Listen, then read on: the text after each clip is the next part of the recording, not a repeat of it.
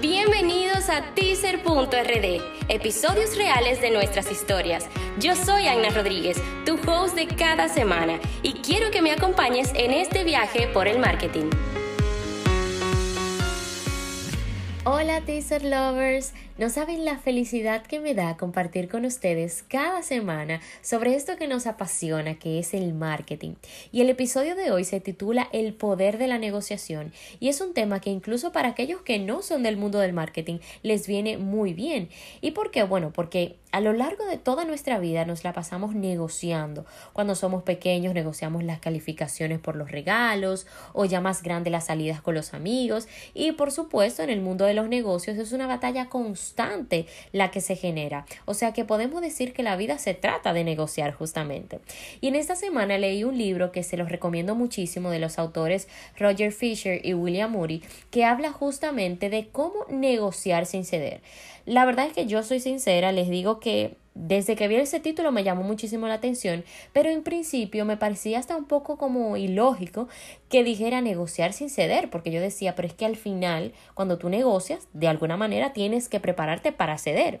Y bueno, la realidad es que yo creo que negociar definitivamente es un arte.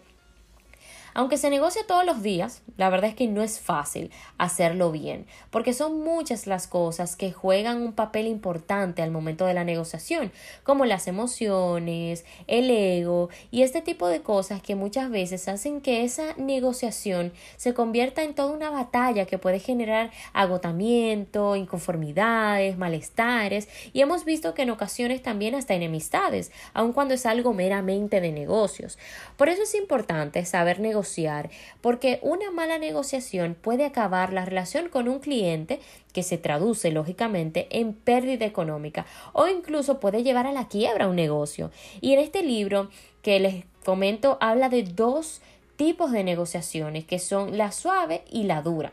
En el caso del negociador suave, por ejemplo, trata de no generar ningún tipo de conflicto, trata de que las cosas sean bien, no llevar nada a lo personal, pero este tipo de negociador muchas veces termina con un agotamiento crónico o amargado porque es tanto el tiempo que le dedica a tratar de llegar a un acuerdo, acuerdo que no necesariamente la otra parte está dispuesta a lograr. Es decir, que tienen objetivos totalmente diferentes uno del otro.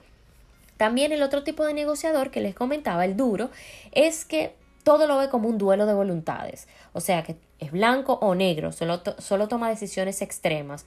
O todo o nada.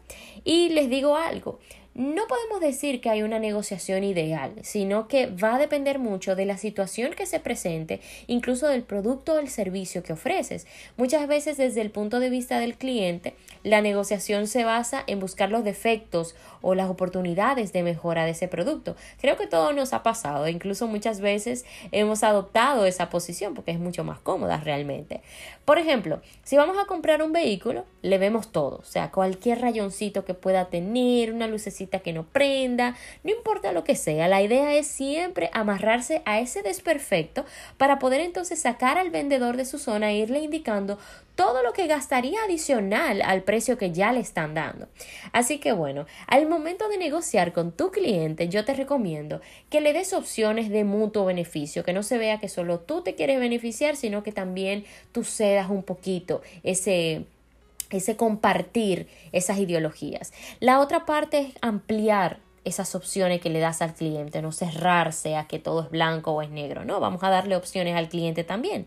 Tratar de ser objetivos con los criterios que planteamos y sobre todo no llevarlo a lo personal, porque cuando lo llevas lo personal pierdes muchísimo, pierdes la relación, generas agotamiento y todo lo que vimos anteriormente.